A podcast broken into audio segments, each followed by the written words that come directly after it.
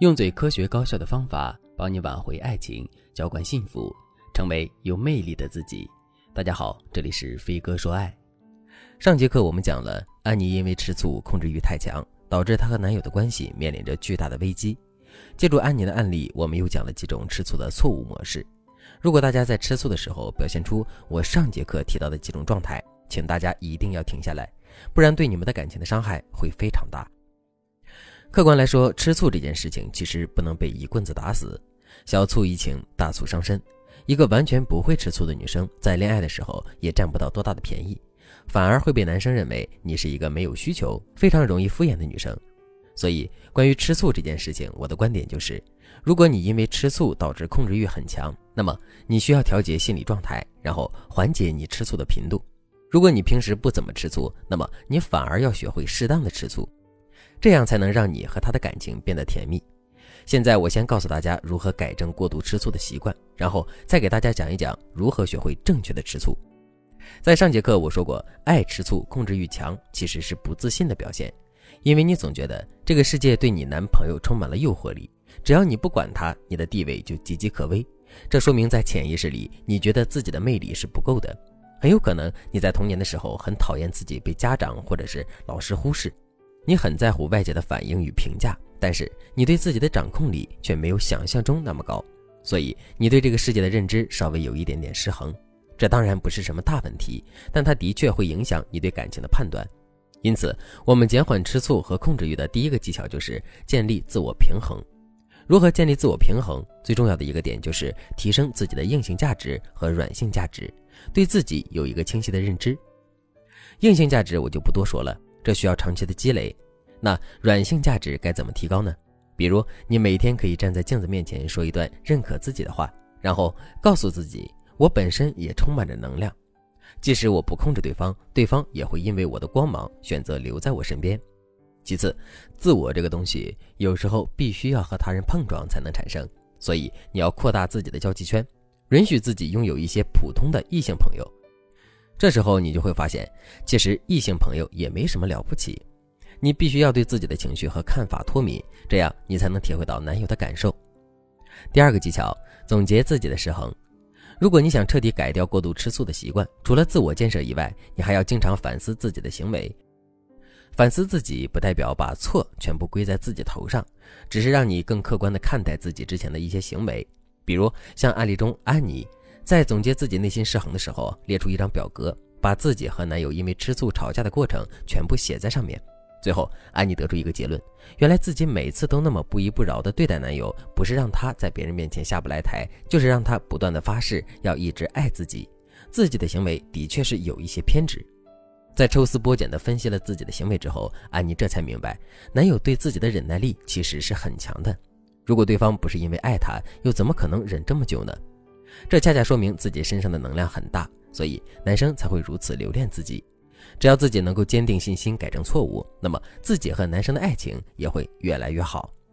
做完这两个心理建设和反思之后，安妮整个人都和以前不一样了，不仅心胸变得更开阔了，周围人也更喜欢和她相处了。接下来，安妮就学了一些适当吃醋、引导男生更爱自己的技巧。渐渐的，她和男友的关系终于得到了修复。如果你也像安妮一样，和男友面临着形形色色的问题无法解决，那你可以添加微信文姬零三三，文姬的全拼零三三，让我帮助你修复幸福。接下来我要告诉大家一些正确的吃醋方法，帮助不会吃醋的女孩子变得更有情趣，帮助过度吃醋的女孩子把握吃醋的尺度。第一个吃醋小技巧，吃醋范围仅限两人。以案例中的安妮为例，安妮和男友一起出去聚餐的时候，男友的前任和男友打了招呼。于是安妮就当众讥讽前任，导致整桌人都没有办法继续吃饭了。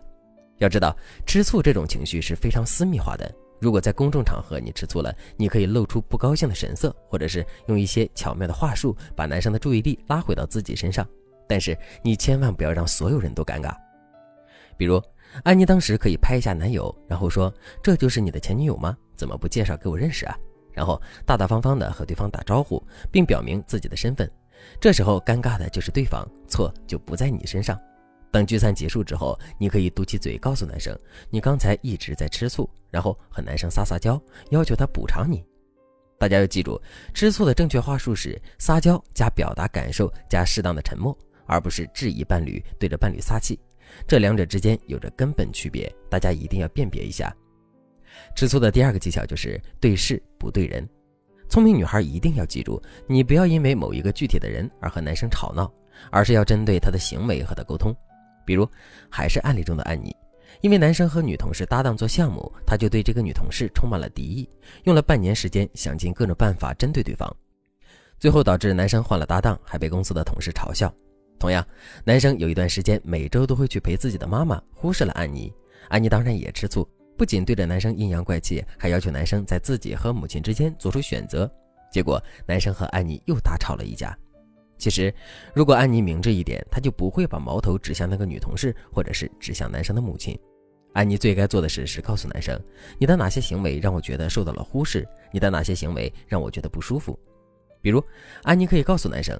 你每周都去陪妈妈，我能理解，但是我觉得我受到了忽视。我每个周末都很想你，可是你连个信息都不给我发，我很在意你对我的态度。当安妮这样说的时候，既表达了吃醋的心意，又能引发男生的心疼，这才是吃醋的正确手法。但如果你像安妮一样，一直抒发对他人的不满，很可能会让男生觉得你这个人有问题。总之，吃醋是一个很大的学问。如何妥帖地表达吃醋的心情，让男生在乎你，又不伤害你们的感情，才是我们真正应该思考的问题。当然，今天这两个技巧非常基础，是吃素学的入门技巧。如果你想学习更多可以提升你恋爱段位、引导男生更爱你的技巧，那你可以添加微信文姬零三三，文姬的全拼零三三，让我来帮助你实现心愿。好了，今天的内容就到这里了，感谢您的收听。您可以同时关注主播，内容更新将第一时间通知您。您也可以在评论区与我留言互动，每一条评论、每一次点赞、每一次分享，都是对我最大的支持。我们下期再见。